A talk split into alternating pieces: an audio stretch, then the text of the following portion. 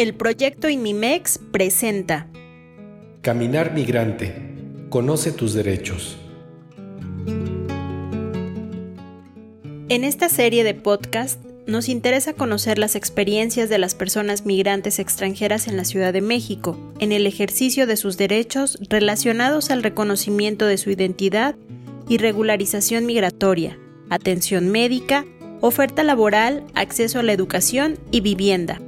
Para ello tendremos la oportunidad de conversar con personas migrantes extranjeras asentadas en la ciudad o que se encuentran en tránsito. También conoceremos las experiencias en la atención y acompañamiento de personas de organizaciones de la sociedad civil, así como de personas funcionarias públicas de la Ciudad de México vinculadas al tema migratorio. Les damos la bienvenida a este primer episodio de esta serie. En esta ocasión conversaremos sobre las distintas leyes y reglamentos que han facilitado que en la Ciudad de México se asienten o transiten personas migrantes extranjeras. Para ello conversaremos con Omar García, quien trabaja en la coordinación de migrantes de la Secretaría de Bienestar y Desarrollo Social. También tendremos la oportunidad de platicar con Rebeca González, quien nos compartirá los trabajos que realiza la instancia ejecutora del Sistema Integral de Derechos Humanos de la Ciudad de México.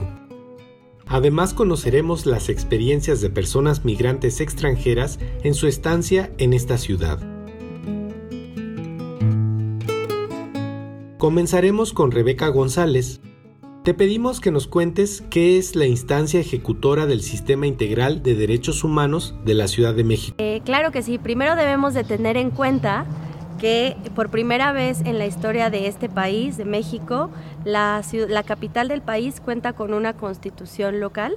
La constitución política de la Ciudad de México eh, entró en vigor el 17 de septiembre de 2018. Y en esta constitución se reconocen y garantizan los derechos de todas las personas que habitan y transitan en la Ciudad de México. En esta, en esta constitución se reconocen y garantizan distintos derechos de todas las personas que habitan y transitan en esta ciudad. Esto quiere decir que el principio rector de la constitución es la dignidad humana. Sin importar ningún otro motivo, cualquier persona que habite y transite en esta ciudad está amparada por los derechos que se reconozcan en la constitución de la Ciudad de México. En la Constitución de la Ciudad de México se mandata la creación de distintos sistemas y uno de esos sistemas es la eh, busca la creación de un sistema integral de derechos humanos de la Ciudad de México. Es una herramienta y al mismo tiempo un organismo que busca la concertación y el seguimiento de acuerdos y de políticas públicas con enfoque de derechos humanos. La intención del Sistema Integral de Derechos Humanos es que cuente la política pública con enfoque de derechos humanos. El enfoque de derechos humanos eh, quiere decir integrar 11 principios fundamentales que también se encuentran eh, reconocidos en la Constitución, como son la dignidad humana, la accesibilidad, la universalidad, el principio pro persona, la dignidad humana, la atención al interés superior de la niñez, indiscutiblemente la perspectiva de género, igualmente la integrabilidad, la sustentabilidad, la inclusión, entre otros. ¿Nos puedes contar más sobre la transversabilidad de las políticas públicas en la Ciudad de México? Eh, llevar a cabo o realizar políticas eh, transversales quiere decir que se atiendan en una política contemple sí, el enfoque de género, pero también contemple otras particularidades que pudiera tener una población. Hablamos, por ejemplo, de quizá una mujer que sea una adolescente, entonces sería una política de atención al, interés superior de la niñez, pero por ser mujer también debe tener este enfoque de género, pero si agregamos que esta mujer además es migrante, debe tener el principio de interculturalidad, de inclusión, ¿sí? es decir, una política transversal, quiera decir, donde todos estos principios rectores se encuentren o formen parte de la política para poder atender de mejor manera las necesidades que pueda tener este grupo de población al que va dirigido. ¿Cómo se garantiza la aplicación de estos derechos humanos desde la Administración Capitalina? El Sistema Integral de Derechos Humanos está conformado por toda la Administración de la Ciudad de México. Como lo menciona la Constitución, eh, esta ciudad será garantista y eso quiere decir que toda la administración de la Ciudad de México tomará, como lo menciona el artículo 5, todas las medidas que sean necesarias, medidas legislativas, medidas económicas, medidas administrativas y todas las medidas que sean necesarias para garantizar el cumplimiento de los derechos humanos que garantiza, o todos los derechos en sí que garantiza la constitución política. Entonces, toda la administración, las personas servidores públicas, estamos obligadas a trabajar en la progresividad de esos derechos. En concreto, el sistema integral lo conforma el Poder Ejecutivo y todas las secretarías que están adscritas a jefatura de gobierno, el Poder Legislativo, el Congreso de la Ciudad de México, las 16 alcaldías, el Poder Judicial y también los organismos autónomos que son parte de la administración pública todas estas eh, entidades tienen que trabajar para eh, hacer funcionar el sistema integral de derechos humanos o lo que mandata la Constitución. Y como parte de eh, sus principios, que son trabajar en conjunto con la academia, todas las universidades de la Ciudad de México y convocar a todas las formas de participación social, llámese las organizaciones de la sociedad civil u otros grupos organizados, colectivos, también pueden participar en la construcción o eh, seguimiento en el avance de este sistema integral. En el programa de derechos humanos consideramos eh, prioritario diagnosticar cuáles eran esos problemas públicos que atravesaban al menos a 10 grupos de atención prioritaria. ¿Quiénes participan en la elaboración del diagnóstico? Se comenzó a trabajar en una serie de reuniones y pláticas con la Dirección de Planeación del Desarrollo y también con la Coordinación de Asuntos Internacionales de Jefatura de Gobierno para, eh, de manera interinstitucional, planear cómo debería de ser este diagnóstico de derechos humanos. Por lo tanto, se acordó que el diagnóstico de derechos humanos iba a contemplar o iba a estar dividido en capítulos eh, de acuerdo a las distintas poblaciones de atención prioritaria. Y se decidieron 10 grupos de atención prioritaria. Uno de esos grupos son las personas migrantes y sujetas de protección internacional, que están reconocidos en la Constitución ¿Nos puedes hablar de los retos que se tienen en la Ciudad de México? La Constitución de la Ciudad de México, en su Carta de Derechos, también habla de grupos de atención prioritaria, es decir, distintos grupos que a través de los años se han visto vulnerados sus derechos a través de distintas situaciones, omisiones o falta de garantía de los derechos de estos distintos grupos. Se convocó a distintas organizaciones que trabajan aquí y acompañan a las, personas migrantes y se diagnosticaron alrededor de 76 eh, problemas donde eh, de manera consensada se identificaron que eran 36 problemas públicos los cuales atraviesa esta población. Dentro de esos 36 problemas públicos, pues los principales derechos que no están todavía garantizados para este grupo es el derecho a la identidad, el derecho al trabajo digno, el derecho o el acceso al derecho a la salud, el derecho a la vivienda. Ha sido, es también al día de hoy un, un reto para la Ciudad de México garantizar el tema de vivienda para estas personas que deciden establecerse en esta ciudad y también el derecho a una vida libre de violencia y sobre todo libre de discriminación.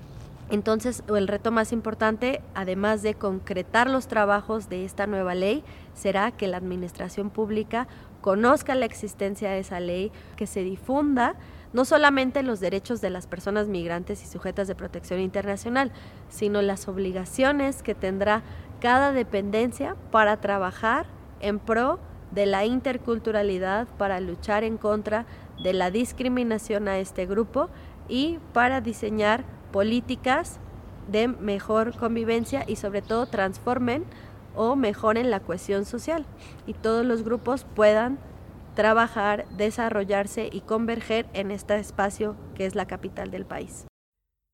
¿Qué representa la interculturalidad para las personas que habitamos la Ciudad de México? Recordemos que esta ciudad se existe gracias a todas las personas que efectivamente nacimos en esta Ciudad de México, pero también se nutre y se enriquece con todas las personas que han llegado a esta ciudad desde tiempos remotos y ahora en tiempos actuales. Por lo tanto, el reto más grande es que esta ciudad, si ya se concibe como ciudad intercultural, trabaje en la educación de toda la sociedad, de todas las personas que habitamos aquí y de las que gustan residir aquí, para ser una realmente una ciudad de interculturalidad donde caben todas las diversidades y donde puedan desarrollarse todas las diversidades en sus expresiones socioculturales que cada quien tenga. En la Ciudad de México habitan personas de diversos pueblos originarios de México, principalmente nahuas, mixtecos, otomíes, mazatecos, zapotecos, mazahuas y totonacos. También de distintas nacionalidades como española, argentina, colombiana, estadounidense, francesa, china, cubana, alemana, guatemalteca, italiana, japonesa, subcoreana.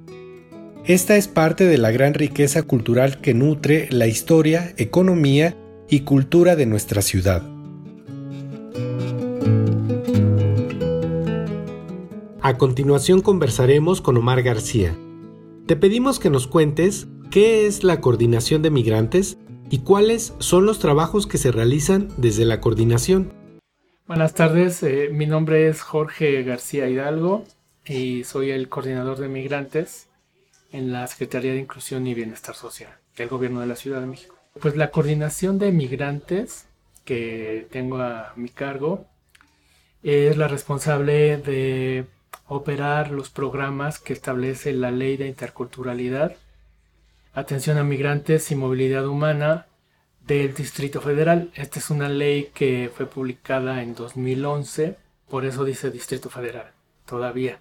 Las atribuciones que, que establece la ley se las eh, otorga a la eh, una extinta secretaría, la CEDEREC, cuando esta, este, este gobierno, esta actual administración toma posesión, modifica la ley de, la administración pública y eh, todas las funciones que se encargan de atención a migrantes se trasladan a la Secretaría de Inclusión y Bienestar Social, es decir, la CIVISO. Todo lo que esta ley establece como facultades de la Secretaría es lo que opera esta coordinación. Las tareas que tiene la coordinación de migrantes bajo su responsabilidad, por un lado, brindar ah, orientación, asesoría, vinculación, canalización a todas las personas huéspedes, migrantes en retorno, que acuden ah, ya sea a las instalaciones de, de la coordinación o lo solicitan por medio de los diferentes medios de, acceso. Nosotros ordenamos estas tareas en, en varios rubros. Por ejemplo, en derecho a la identidad. Voy a decir algunos de los servicios que se brindan. Orientación para que familiares de capitalinos que viven en el exterior obtengan la constancia de identidad en el registro civil de la Ciudad de México. Orientación del registro extemporáneo para personas repatriadas sin actas de nacimiento. Orientación para tramitar apostille de actas de nacimiento, matrimonio o defunción. Vinculación con peritos traductores autorizados para la traducción de documentos al idioma español. Apoyo para la gestión de obtención de pasaportes estadounidenses. Orientación para la inscripción de nacimientos ocurridos en el extranjero, o sea, doble nacionalidad, de personas nacidas en Estados Unidos hijos de padres mexicanos que viven en la Ciudad de México. Canalización a embajadas y consulados para la obtención de constancias de identidad de personas migrantes internacionales en la Ciudad de México. Orientación para la obtención de constancias de origen de mexicanos capitalinos residentes en el exterior. Por otro lado, apoyamos con asesoría a, migrantes internacionales sobre trámites migratorios, sobre cómo obtener, dependiendo de las características de su situación migratoria, eh, cómo obtener una tarjeta de residente temporal, cómo obtener la tarjeta de, residente permanente, los orientamos respecto a los derechos, al, al, costo de los derechos por los diferentes trámites que el Instituto Nacional de, de Migración tiene establecido. ¿Cuáles son los derechos que se reconocen a las personas migrantes extranjeras en la Ciudad de México?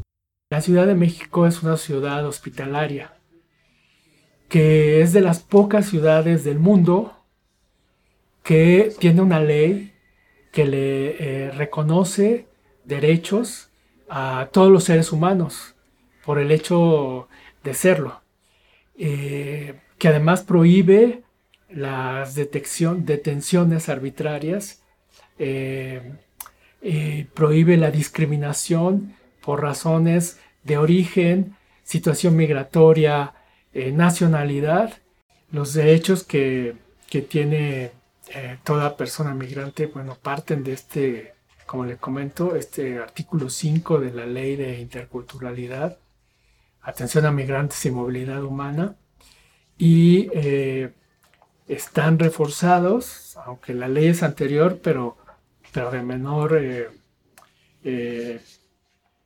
valor, por decirlo así, jurídico, que la Constitución.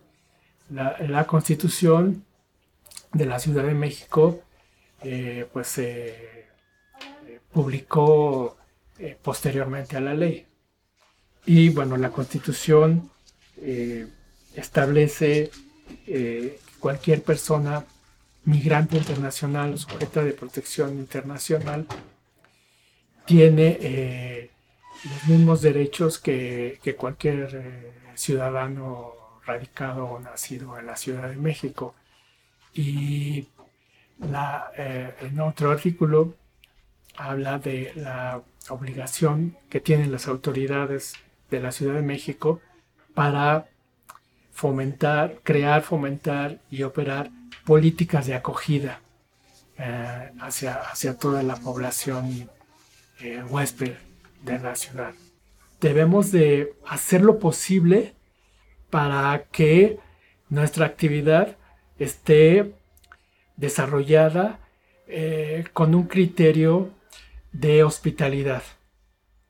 Esto significa, sin salirnos de los márgenes de la ley, ah, pues que tenemos que eh, garantizar los servicios, los apoyos, independientemente de las reglas de operación que lo contradigan.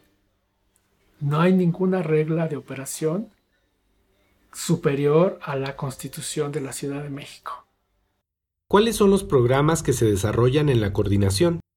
El programa social se llama Ciudad Hospitalaria y Movilidad Humana, pues es un programa que cuenta con reglas de operación.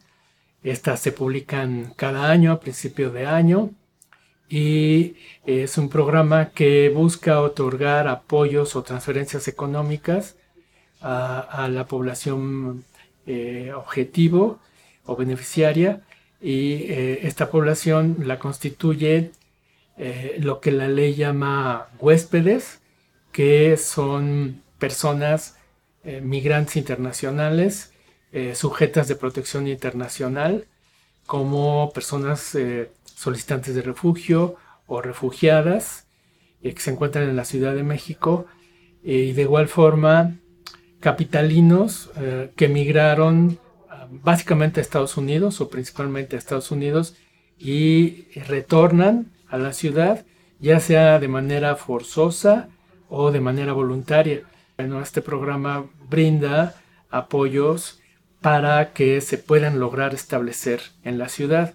El, programa, pues como les digo, es un programa de transferencias económicas en efectivo o con, o con vales. Eh, los vales consisten en apoyos para capacitación, para el trabajo. ¿Nos puedes comentar en qué consiste la iniciativa del padrón de huéspedes inmigrantes en retorno? La, ley contempla para, para, establecer una política de, hospitalidad, pues el acceso al derecho a la identidad. Y eh, un artículo establece que la Secretaría lo que tiene que hacer es crear un padrón de huéspedes.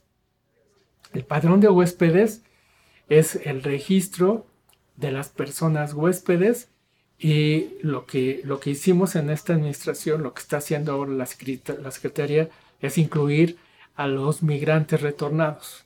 Entonces, no solo son huéspedes, sino también son los migrantes en retorno. Ellos eh, pueden solicitar el acceso al, al, registro en el padrón de huéspedes y migrantes en retorno eh, y van a obtener una constancia. Lo la, ley contempla para, para, establecer una política de, hospitalidad, eh, pues el acceso al derecho a la identidad. Y eh, un artículo establece que la Secretaría lo que tiene que hacer es crear un padrón de huéspedes.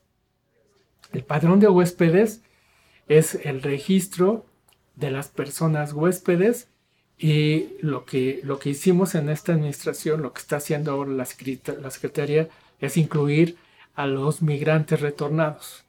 Entonces, no solo son huéspedes, sino también son los migrantes en retorno. Ellos eh, pueden solicitar el acceso al, al, registro en el padrón de huéspedes y migrantes en retorno eh, y van a obtener una constancia. Lo que, lo que nos dice la ley, el reglamento concretamente, el reglamento de la ley de interculturalidad es que respecto al padrón que, operará la, que opera la Secretaría, se les entrega al solicitante una constancia de inscripción al padrón de huéspedes y migrantes en retorno.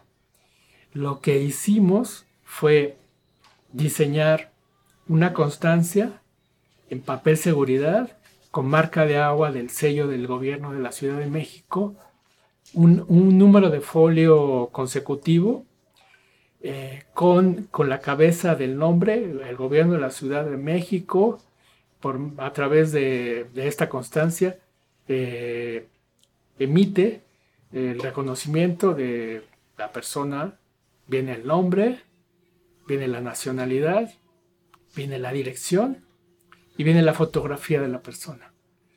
Entonces, la idea es que con este documento las personas que no tienen una identificación, pero que tienen derechos y, carecen del vehículo para que en cualquier ventanilla de servicio de atención se les eh, garantice, eh, puedan, puedan tener su, su, su derecho pues a obtener educación, a obtener servicios, eh, salud, etcétera, o servicios médicos, eh, gracias a la, a, la, a la constancia de inscripción al padrón. ¿Cuál mensaje le compartirías a las personas que habitan en la Ciudad de México sobre la migración? Ninguna persona en la Ciudad de México puede ser considerado ilegal. Y empezando por ese punto, eh, desterrar de nuestro lenguaje la palabra ilegal. Quitarnos de la conciencia que una persona que tal vez viene huyendo de la delincuencia, eh, de la pobreza, eh, que está buscando darle a su familia un futuro mejor, o que se fue eh, tratándole de ofrecer a la familia que se quedó aquí los recursos, sacrificando años de de convivencia. Ahora escucharemos las experiencias de una migrante en su estancia en la Ciudad de México. ¿Cómo se han sentido tú y tus hijas al moverse dentro de la ciudad? Pues se siente un ambiente así bien totalmente diferente a nuestro país porque nosotros hablamos y luego luego se nos quedan viendo porque identifican que no somos mexicanos. Incluso hay personas que en el metro le preguntan a uno, ¿tú no eres mexicana? Yo creo que eso depende mucho de, de, cómo uno, bueno, yo soy muy observadora, yo observo para qué lado me muevo, igual con mis hijas, y yo creo que esa es una gran ventaja el aprender a conocer a las personas de acá de México. ¿Cómo te has sentido en la Ciudad de México? Pues ese sí es el tema que me, que me, que me llena un poco de, de rabia aparte del tráfico, es el tema del racismo. Porque pienso de que a veces. Y he tenido como que ciertas acciones en la calle a veces que igual yo no les hago caso porque que para que le voy a hacer caso. Y había un carro que venía en esa dirección, esa misma calle donde venía yo. Y empecé a pitar y me dice, apúrate tener esclavo. Y cuando lo, me, me miro y lo veo, era morenito, morenito, morenito, morenito, un poco más y le faltaba para ser igual que yo. Era mi primo casi prácticamente. Que me dijo un señor el otro día aquí en, mi, aquí en la puerta de mi casa? Que me bajé del metro, yo vivía aquí a dos cuadras de metro, me bajé del metro y el señor y no sé, una señora y yo pasaba detrás. Y me dicen, yo digo, no me ven, yo digo permiso, me abren, hacen permiso cuando me ven, me dicen, cuando paso ya yo, me dicen, míralos, vienen y nos quitan el trabajo, viendo donde mismo vivimos y no sé qué más. ¿Qué hace por aquí? Viene a robar. Y yo así como que, mi casa, vivo aquí. vivo aquí, mira, ahí vivo yo. Se sienten como un poco ofendidos y siento de que también el mexicano sale a otros países a trabajar. ¿Cuál ha sido tu experiencia en el tiempo que llevas viviendo y trabajando en la Ciudad de México? Mm, la ciudad la he conocido mucho por lo mismo, porque en los días libres que he tenido he ido solo a conocer tal lugar, eh, qué bus tomar, hay opción de metro, metrobús, este, qué lugares no ir, que se, se escucha que no es factible andar tal tiempo, tal hora los desfiles y todo, el respeto que hay, que hay chicas agarradas de la mano, chicos besándose, acá también hay eso, porque hay mucho problema todavía, pero se ve más en, muchas zonas, ¿eh? incluso en Centro Histórico, baja a Santa Fe también ves eso, en todos lados. Eso es lo que yo he visto, que la gente aquí es más abierta mentalmente, no todos, ¿no? porque hay de todo, si no existiera variedad, pues ya ya ni qué, pero la mayoría son muy tolerantes a ciertas cosas que no están de acuerdo. Entonces me ha gustado mucho eso, el hecho de que cada quien vive su vida como quiere. Como pudimos escuchar, son muchos los cambios que se han realizado en la legislación de la Ciudad de México para garantizar la atención de las personas migrantes extranjeras durante su estancia en esta ciudad. Nos parece necesario recordar que esta ciudad se nutre con la diversidad de la gente que vive y transita diariamente y desde hace muchos años por las distintas colonias de nuestra ciudad. Le agradecemos a las personas migrantes, organizaciones de la sociedad civil y personas funcionarias públicas que participaron en este podcast. Las y los invitamos a consultar los podcasts que realizamos sobre los derechos de las personas migrantes extranjeras en la Ciudad de México, a difundir, participar y compartir estos materiales. Estos materiales fueron realizados por el proyecto Integración, Derechos Humanos y Acceso a Recursos Urbanos de Personas Migrantes Extranjeras en la Ciudad de México, Contexto Actual, Necesidades y Retos con el apoyo de la Secretaría de Educación, Ciencia, Tecnología e Innovación de la Ciudad de México. Para más información nos pueden escribir al correo inmimex2020 gmail.com.